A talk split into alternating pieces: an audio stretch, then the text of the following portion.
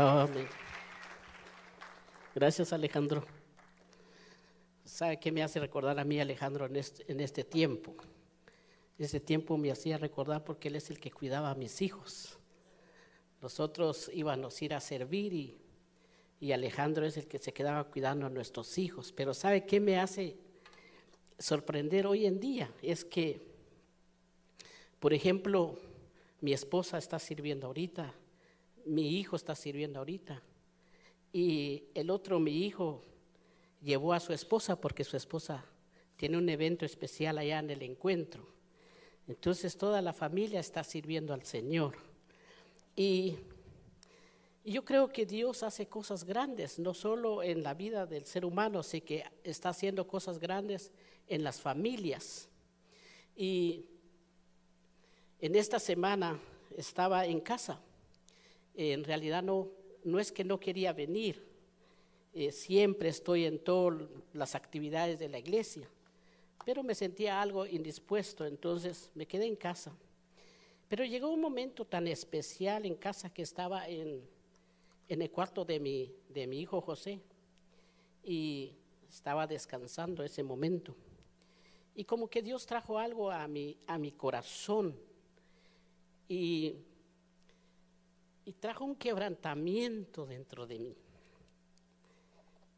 Pero ese ratito yo dije, bueno Señor, yo sé que son momentos que quizás que tú quieres que yo pase contigo. Y le pregunto al Señor qué tú estarás haciendo en mi vida, en la vida de los demás. Hoy quisiera estar en la iglesia, no pude estar. Pero simplemente ese quebrantamiento me llevó a la presencia de Dios. Pero cuando ya llegó mi esposa, mi esposa me dijo algo sorprendente y ella me dijo, esta noche Dios puso en mi corazón que orara por una hermana. Y esa hermana, ella estaba padeciendo un dolor tremendo. Y, y yo dije, bueno, si tú me estás poniendo a orar por esta hermana, si yo oro por ella, mi esposo también estará recibiendo su porción en este momento. Y en ese mismo instante como que hubo una conexión espiritualmente. ¿Sí me doy a entender? Entonces los milagros de Dios están a la puerta cuando hay un corazón dispuesto. Y esto trajo a mi corazón y hoy en la mañana estaba pensando en la palabra. Y, y Dios puso esto en mi corazón que está en el libro de Nehemías, cuando el, el profeta de una manera oye palabra de Dios y en su corazón Él lo trajo, pero de tal manera que pensando y pensando, Señor, danos una palabra tan perfecta para poder llegar en el corazón de cada uno de tus hijos. El día de ayer que estaba en el encuentro, qué bendición en la noche, tremendo, los rostros de las mujeres haciendo cosas sobrenaturales. Y hoy en la mañana que salgo a las cinco y media de la mañana para llegar a casa, empiezo a darme cuenta, pero yo le digo, Dios, eh, hay palabra, pero dame una confirmación de tu palabra. Y entonces por eso lo invito que abre su Biblia conmigo, el libro de Nehemías, capítulo 1, versículo 1. Y lo puse dentro de lo que voy a hablar, lo que construye. Y muchos de nosotros hay veces que construimos, tenemos esa responsabilidad de construir. Dígale a su esposo, te toca construir. Y si son parejas, nos toca construir y eso se oye de una manera tan específica, porque se oye que construyamos nuestra familia, que trabajemos en nuestros hijos, que trabajemos en el liderazgo y que trabajemos dentro de nuestro matrimonio y que trabajemos dentro de nuestro carácter. Y dice la palabra de Dios así, libro de Nehemías, dice palabra de Nehemías, hijo de Alcaldias. Aconteció en el mes de Quiselem, en el año 20, estando yo en Susa, capital del reino que vino Ananí, uno de mis hermanos, con algunos varones de Judá, y le pregunté por los judíos que habían escapado, que habían quedado de la cautividad por Jerusalén. Y me dijeron, el remanente, los que quedaron en cautividad allí en la provincia, están en gran mal y afrentan el muro de Jerusalén y derribando sus puertas quemada a fuego. Señor, gracias por tu palabra Y sabemos que tu palabra salió de tu corazón, Señor. Y sabemos que quedará en buenos corazones y a su tiempo dará su fruto, Padre. En el nombre de Jesús de Nazaret lo bendecimos por amor de tu nombre. Y te damos gracias y honor a ti, Espíritu Santo, porque tú eres el hacedor de vida y el hacedor de milagros. En el nombre de Jesús. Amén, Señor, y amén. Entonces tenemos esa gran responsabilidad de construir.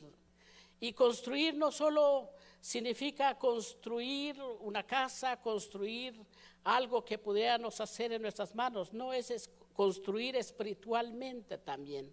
Tenemos que comprender que hay muchas veces tenemos una gran responsabilidad en nuestras vidas, una responsabilidad que tenemos que dejar en el corazón de la gente que está alrededor nuestro. Y nosotros tenemos que comprender cuál es el significado nuestro dentro de poder estar en esta tierra. Y no solo es el significado de construir, el valor que le damos a los principios de la palabra, el principio de llamarnos dentro de una iglesia o el principio de un liderazgo o el principio de ser un líder dentro de el caminar. El líder significa tantas cosas, puede ser tú eres un líder delante de un grupo de trabajadores, un líder que está alrededor, pero si eres llamado a ser parte de un liderazgo de Dios, es que tienes un mejor lugar de servir al Señor con todo el deseo de tu corazón.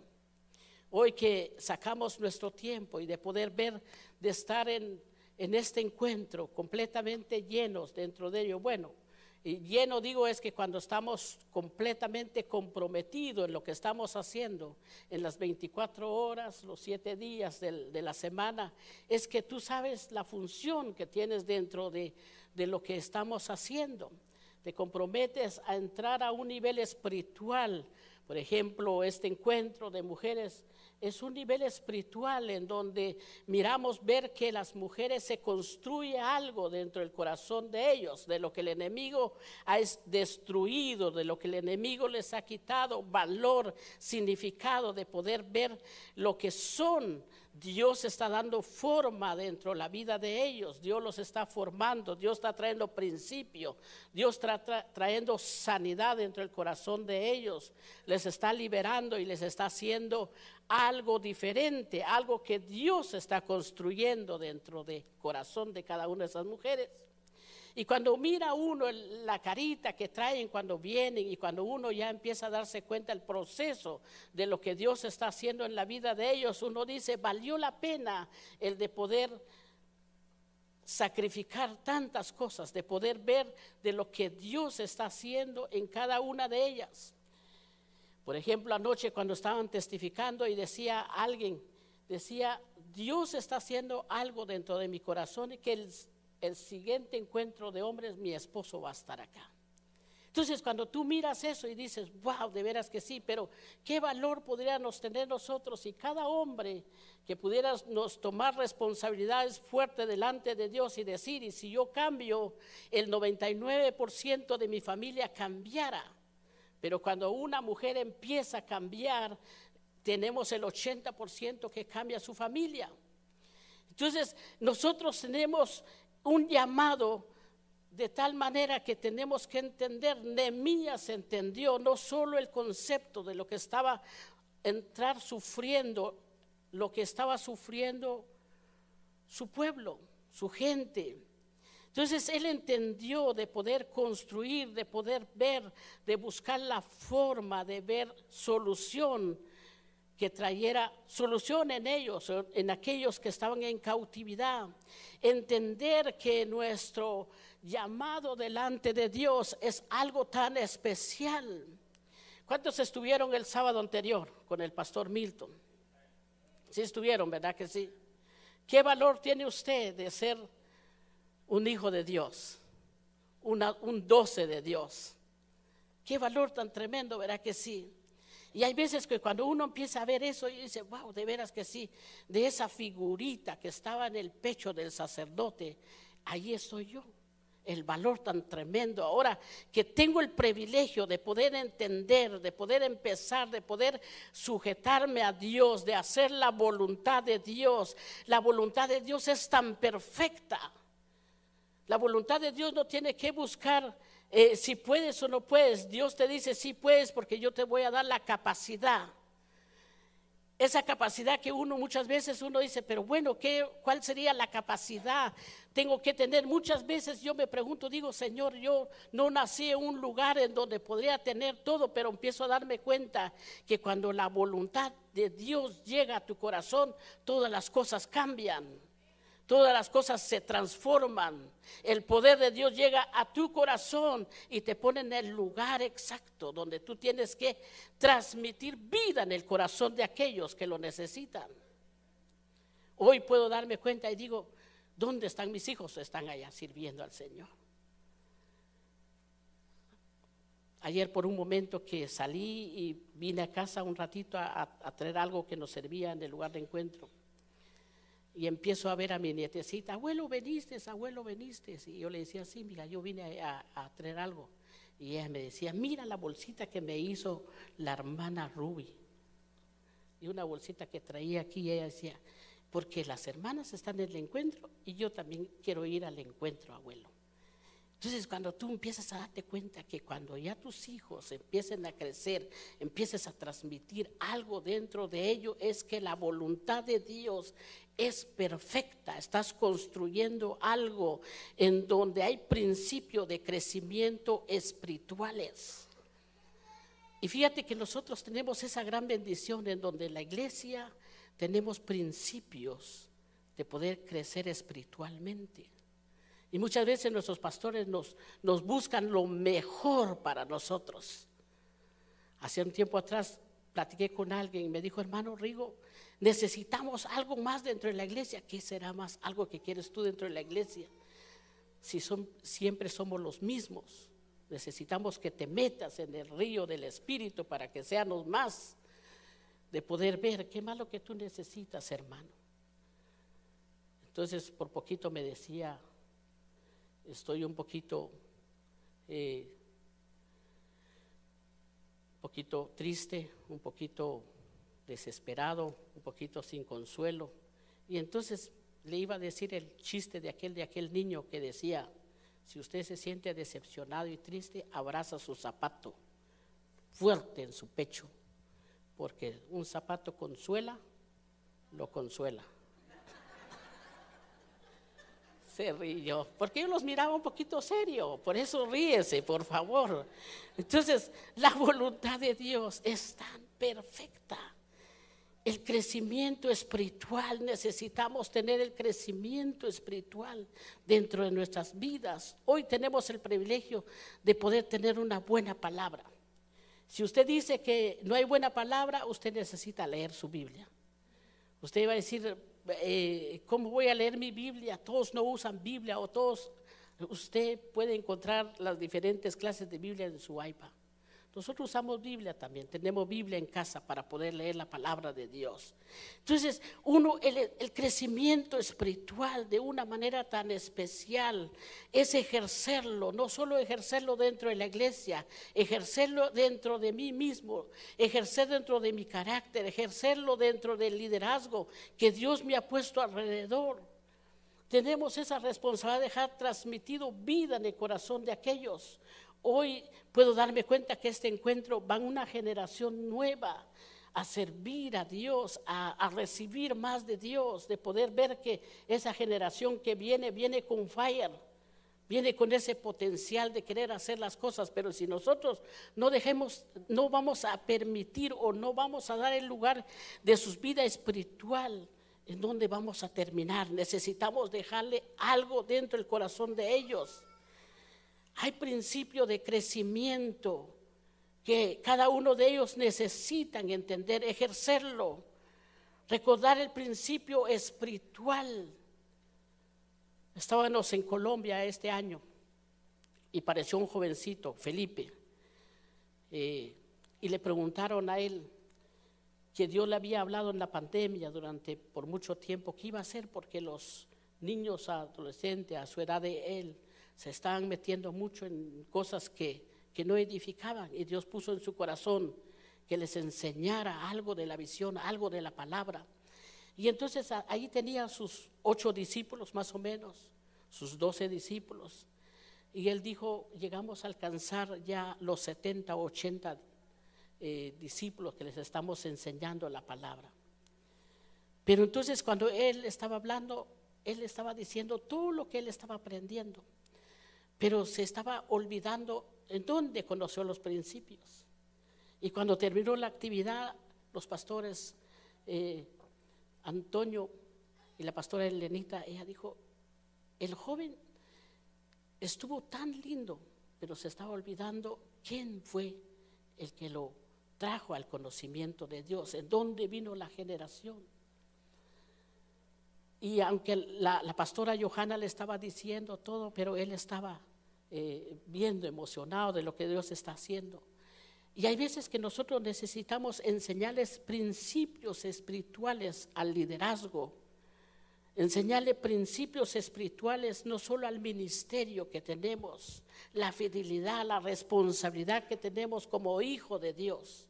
Tenemos responsabilidades no solo en nuestra vida diaria, tenemos responsabilidades que dejar a nuestros hijos, que dejar al liderazgo que tenemos, al ministerio que tenemos.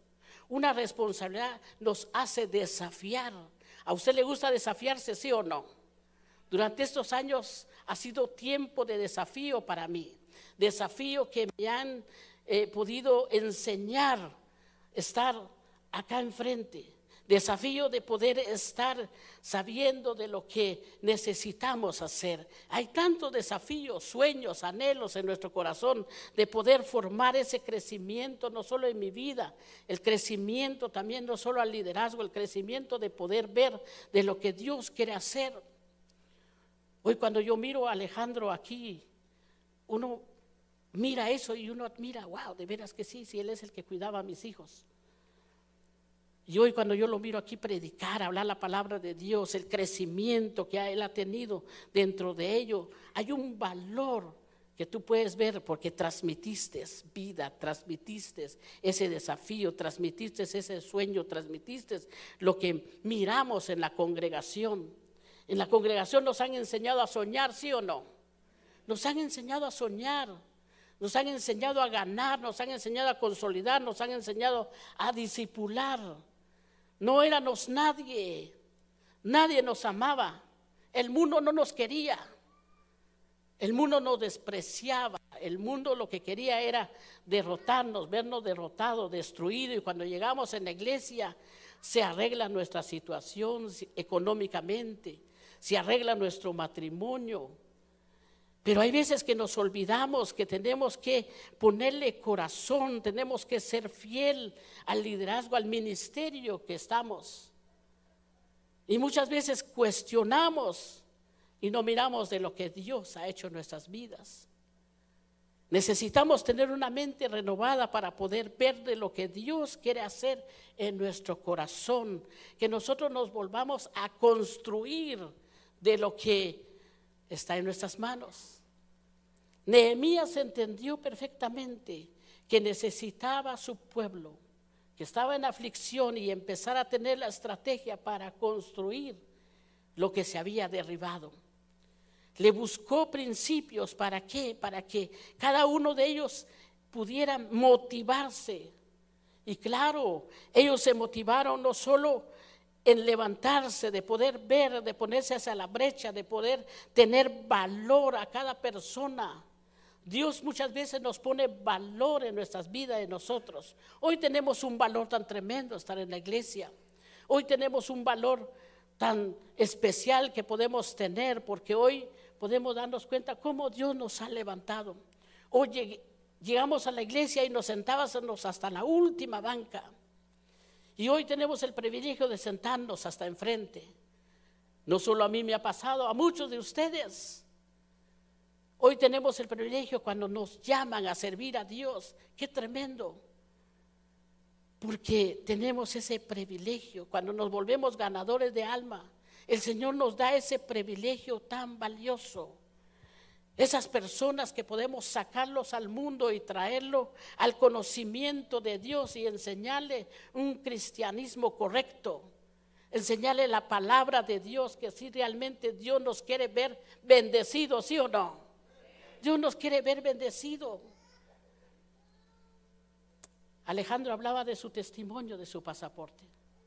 Pero el domingo anterior yo hablaba con él y le decía, Alejandro, no hagas las cosas que mañana se mira mal. Hágalo las cosas de una manera tan especial. Y Dios va a abrir las puertas para ti. Y lo que le contó es poquito. Pero de lo que Dios está haciendo en la vida de Alejandro, tremendo. Y uno dice, wow, de veras que sí, porque le estás dando principios que uno busca el valor. ¿Quién lo hace? Dios de una manera tan especial. Él me estaba diciendo, hermano Rigo, es como que el cielo se abrió y todas las cosas me están viniendo, mire. Y le digo yo, eso es cuando uno encuentra la bendición de Dios. No te olvides de lo que Dios está haciendo en tu vida. Eh, fue mi discípulo de hace años atrás, pero todavía me acerco con él a regañarlo. Bueno, pero de tal manera que lo que el mundo no nos ve, hoy Dios nos mira con ojo de agrado, con ojos de decir, a este mi hijo lo voy a bendecir, lo voy a levantar, lo voy a poner en iglesia maranata para que sea bendecido, para que aprenda la palabra, para que estudie, para que vaya a un encuentro y su vida es transformado. Cuando yo tuve mi encuentro, hermano, mi vida fue transformada de una manera tan especial. Cada vez que cuando llega a los encuentros, yo me acuerdo que me fui sin papeles a recibir mi encuentro hasta Guatemala. Y lo que Dios prometió, lo prometió en dos semanas. Y todas las puertas se me abrieron de una manera tan especial. Y yo lo digo esto, yo ni sabía que me iba, podía hacerme residente, pero por causa de ese viaje, Dios abrió puertas para que yo me pudiera ser residente. Dios abre puertas.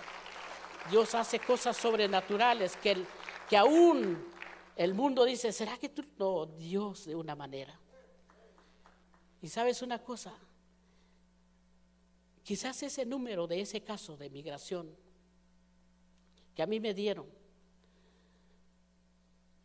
yo creo que bendijo a tanta gente de la ciudad de Austin, porque cuando la abogada lo vio y dijo, este caso yo no lo tengo y este número yo no lo tengo pero lo vamos a poner. Y lo puso, dijo, de veras hay un caso así. Y yo nunca me, se me encendió el foquito. Le había dicho, desde hoy en adelante me da el 100% de sus ganancias. Nunca se me encendió el foquito, pero yo creo que tanta gente tuvo esa gran bendición de eso. Entonces, uno llama, trae a la gente del mundo para que se hacen cristiano correcto. Por eso Dios puso una gran carga en el corazón de Nehemías, la aflicción que vivía ese pueblo, la aflicción que estaba tomando. Por esa nación Él tomó y hizo sus principios, buscó en oración, en ayuno, buscó la intercesión divina de Dios para que Dios interviniera no solo en el corazón, sino que preparara el corazón de ese pueblo, aún preparar el corazón del rey cuando se iba a presentar delante del rey y le iba a decir, esto es lo que yo quiero para este pueblo, pero de tal manera que tuvo que orar, tuvo que buscar en busca de Dios. No todo viene porque tiene que venir. Tú tienes que buscar la palabra de Dios. Tú tienes que correr, tú tienes que ir a buscarlo. Tienes que, cuando te dicen un encuentro, te vas porque está listo tu corazón. Por eso necesitamos tener listo nuestro corazón para que cuando llega la bendición, Dios hace transformar nuestras vidas de una manera tan especial. Dios prepara el terreno, ¿sí o no? Dios prepara, Dios nos da visión, Dios nos da protección para poder hacer cualquier cosa, de la más grande hasta la más pequeña. Entonces nosotros necesitamos poner en orden nuestro pensamiento, nuestro corazón, conforme a la palabra de Dios. Prepara nuestro corazón. El favor de Dios está sobre nuestras vidas constantemente, pero tenemos que tener un corazón siempre para ver cumplir el propósito de Dios. Si no tienes esa mente, hermano, es tan difícil poder alcanzar todas esas bendiciones que tiene Dios para nuestras vidas. Y la dirección divina de Dios está solamente en ser obediente a la palabra de Dios, ser obediente de escuchar la palabra de Dios y de poder saber que estamos, no solo estamos en el mejor lugar, estamos con el mejor Dios que es dueño de todo.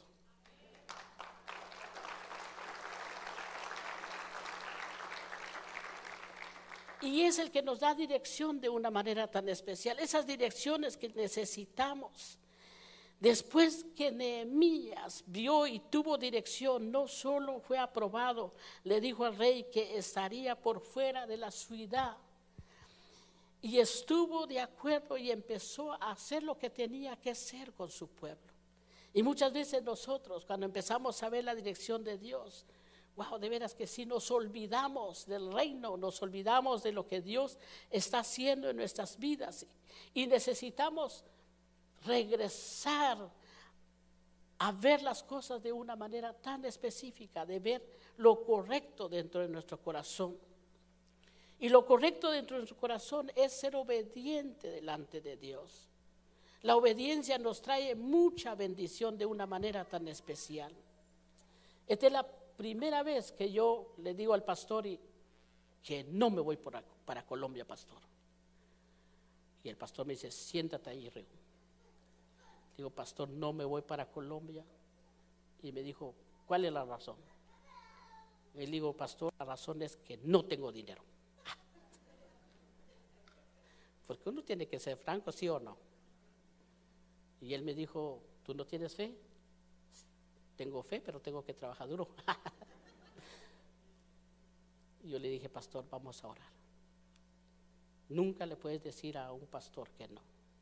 Tú le puedes decir a tu pastor, sí puedo, pastor. Dios me va a dar sabiduría para eso.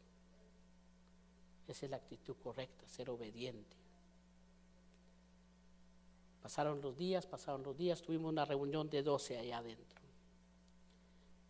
Y me dijo el pastor al final, ¿ya compraste tu boleto? Y le dije, no, pastor, no he comprado mi boleto. Y al sábado nos vamos, mi hijo. le dije, pastor, sí, yo sé que el sábado nos vamos, pero si no me voy, no creo. No, no, mi hijo, tú tienes que comprar tu boleto. En nombre de Jesús, ahora por ti. Está bien, pastor. Esa noche llegué a casa y le dije a mi hijo, José, búscame un boleto, hijo. Que sean dos boletos tú y tu mamá, porque nunca viajé solo. Y dijo mi hijo, José, ¿está bien, papá? Y la noticia me dijo mi hijo, papá, fíjate que hay un especial para ti y esto te conviene. Y le dije, ¿de veras? Sí, me conviene a mí, pero ¿qué me lo va a pagar, hermano?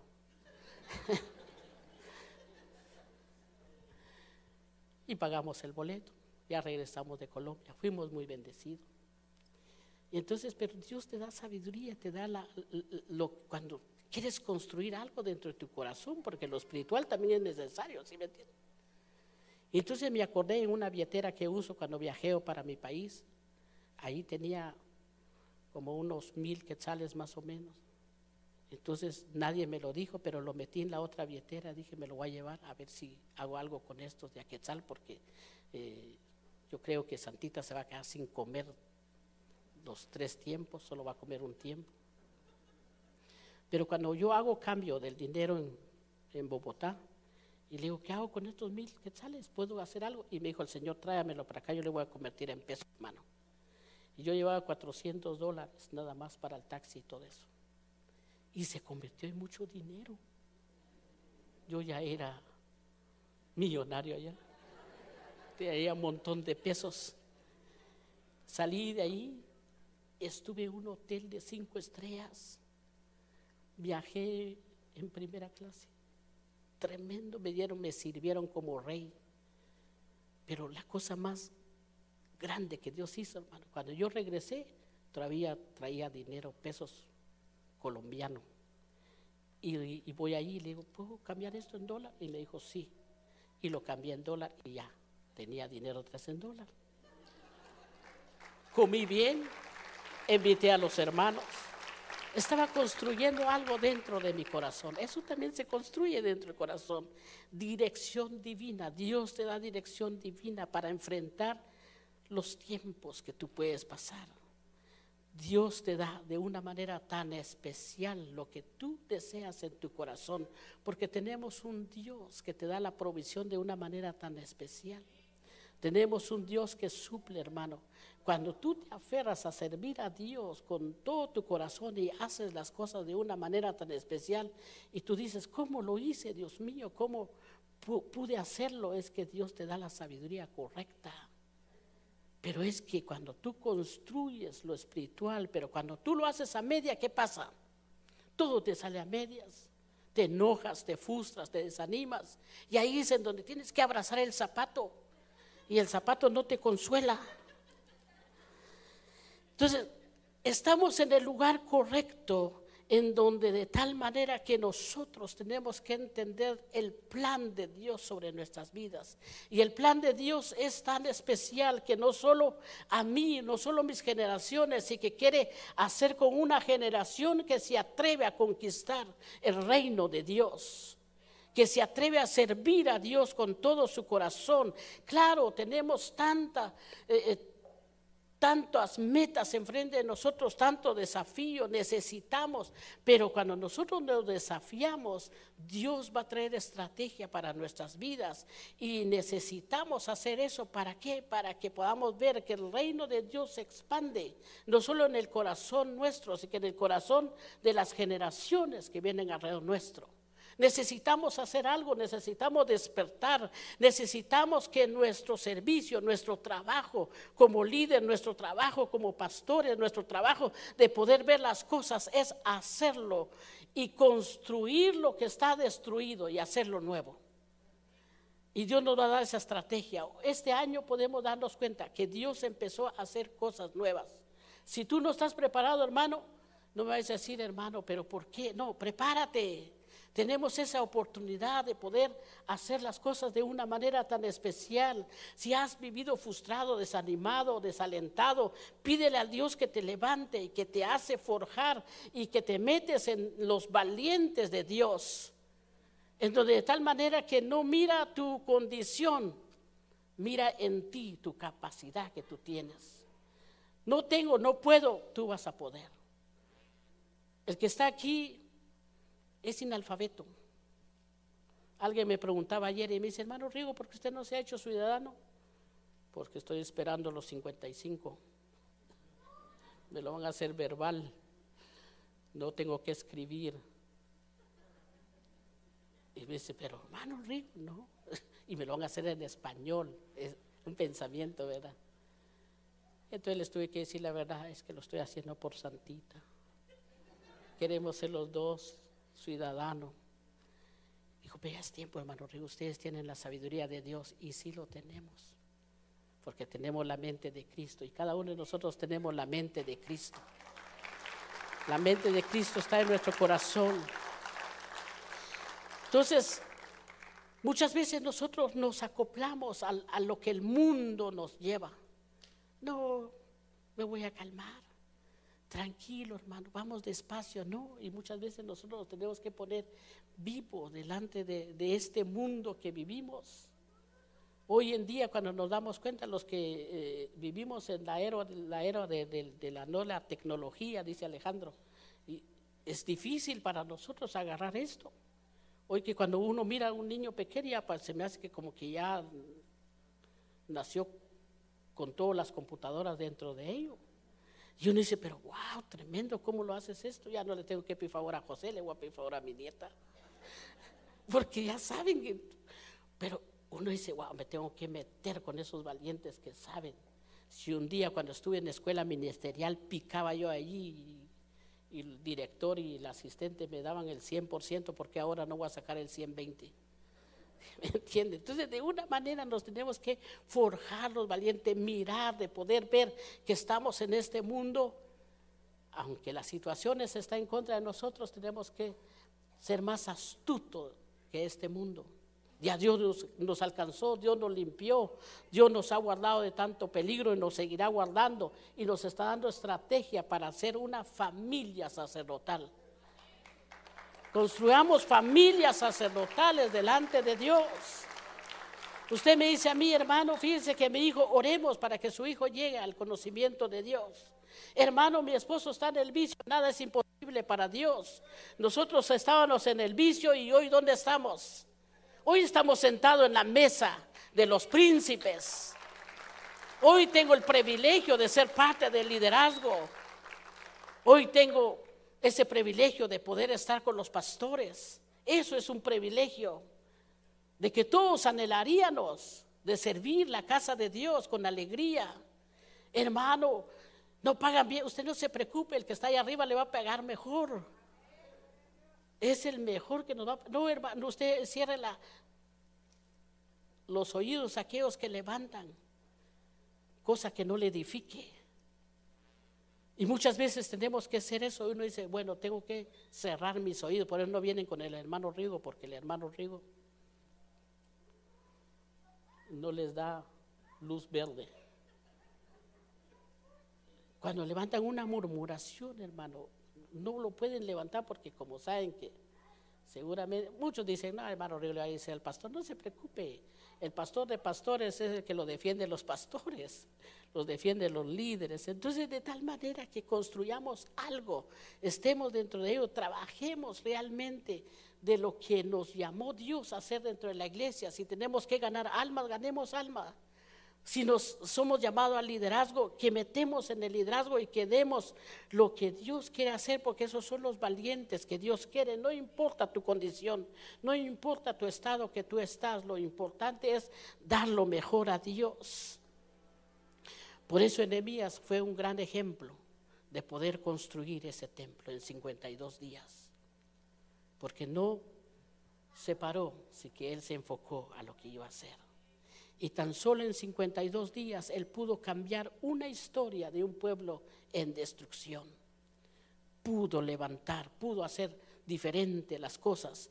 Y los muros de Jerusalén fueron construidos por aquel hombre que entendió los principios de Dios. Hoy nosotros tenemos que entender los principios de Dios en nuestro corazón y que nuestra humildad y que nuestra obediencia hagamos sin cuestionar de lo que Dios quiere hacer no solo en la iglesia, sino que en las familias que Dios va a traer. Entonces, pero necesitamos hacer algo como aquellos profetas que oyeron la voz de Dios. Los profetas de Dios entendieron, aunque miraron la situación tan difícil que vivían las personas, pero ellos miraron, miraron el corazón y miraron, dijeron, ¿qué faltará dentro de ello? Nos detenemos y lo hacemos. Y ellos dijeron, no, Dios va a hacer cosas grandes y los va a levantar, porque enseñaron un principio dentro de ello. Hay un versículo bíblico que impactó mi corazón esta semana y está en Segunda de Reyes 4.1. Yo creo que ahí voy a terminar. Y dice, dice Segunda de Reyes 4.1, dice, una mujer de las mujeres de los hijos de los profetas clamó a Eliseo diciendo, tu siervo y mi marido está muerto, y tú sabes que tu siervo era temeroso delante de Jehová. Ha venido el Creador para tomarse los hijos míos por siervos. Y Eliseo dijo, ¿qué te haré yo? Declárame qué tienes en casa. Y ella dijo, tu sierva ninguna cosa tiene en casa, sino una botija de aceite. Y él dijo, ve y pide para ti vasos prestados de todos tus vecinos, vasos vacíos, no poco, entra y luego y cierra la puerta tras de ti y tras tus hijos y echa todos los vasos en, en estado y uno lleno, ponlo aparte. Y partiéndose la mujer de él y cerró la puerta tras sí y tras sus hijos y ellos llegaban y los vasos, ella echaba aceite y como los vasos fueron llenos, dijo a, uno, dijo a un hijo suyo, tráeme a un otro vaso. Y dijo, no hay más vasos. Entonces cesó el aceite. Cuando miramos situaciones tan difíciles y uno empieza a ver que Dios está haciendo algo tan especial. Y sabes una cosa, hermano, hoy empieza principios nuevos en el corazón de las familias. Y si tú tienes tiempo esta tarde, Ven y trae tu familia y tú empiezas a oír los testimonios que Dios está haciendo en los corazones de esas mujeres que estuvieron en este encuentro.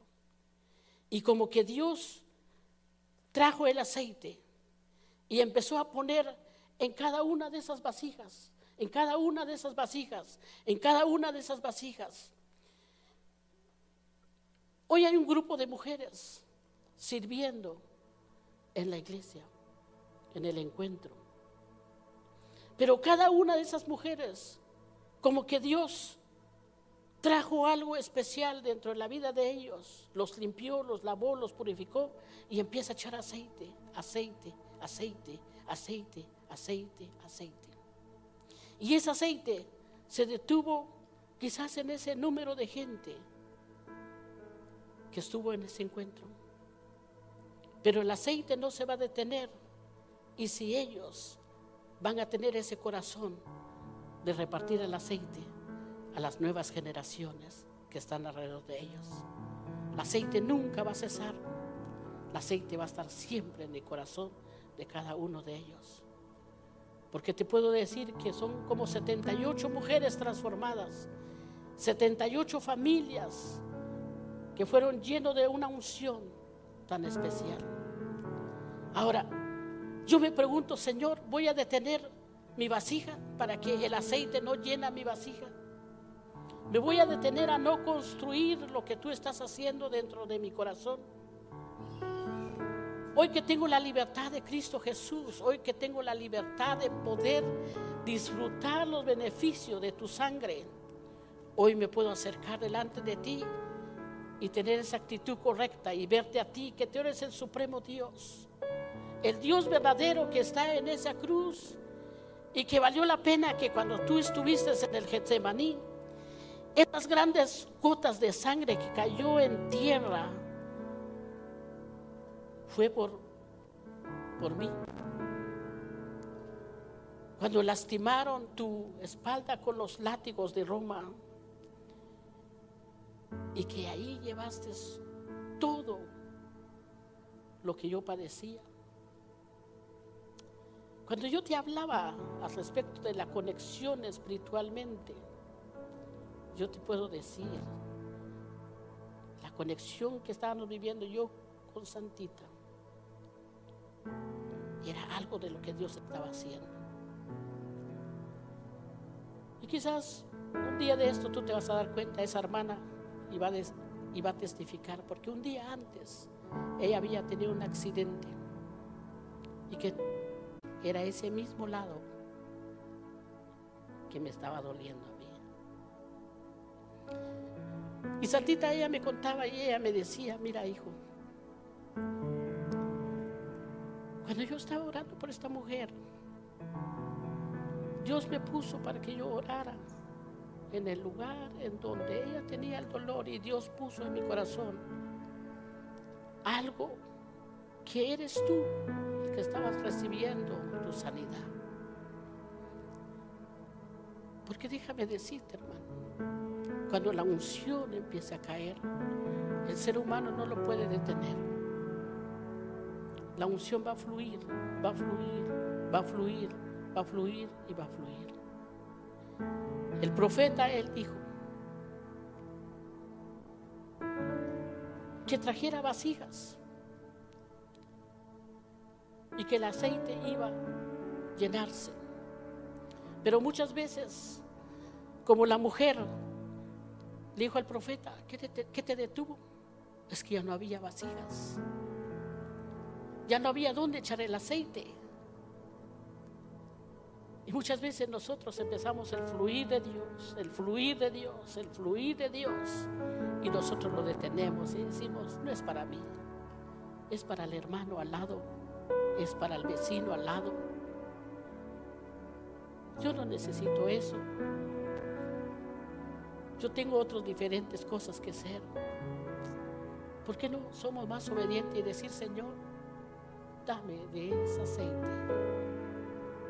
Que pueda transformar mi vida, ser diferente delante de ti, ser diferente a las generaciones que vienen y empezar a construir lo mejor para ti en esta tierra.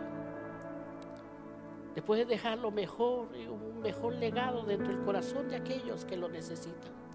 Eso es el aceite que hace fluir. El aceite que empiece a derramar. El aceite que nos da vida, que nos da gozo. Ese aceite nunca se va a detener. El enemigo se quiso levantar en la pandemia. ¿Cuánta gente no se, desalentó? ¿Cuánta gente no se desanimó? ¿Cuánta gente se quedó?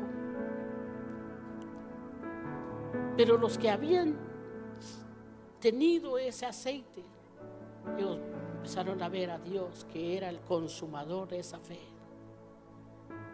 Y fuimos aprobados, muchos fuimos aprobados.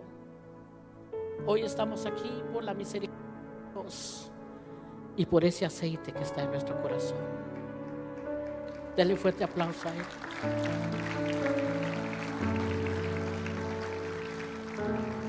Entonces en la casa de Dios, en Maranata nunca ha cesado el aceite. Pero ¿sabe qué dice Dios? Quiero vasos, vasos que quieren ese aceite de Dios. Vasos que quieren poder ver y decir, ese aceite fluye adentro de mí.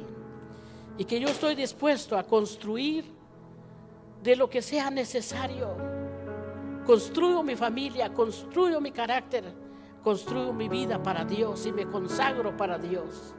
Es la mayor cosa que uno puede ver, consagrarse para Dios. El mundo muchas veces no te mira así, los amigos no te miran así, la familia no te miran así. Pero cuando tú te consagras a Dios y tú te quedas bien con papi de los cielos, que es dueño de todo, y, él, él dice, va, yo lo levanto. Yo lo levanto. Y lo voy a hacer mi hijo. Y lo voy a sentar con los príncipes y con los sacerdotes de su pueblo.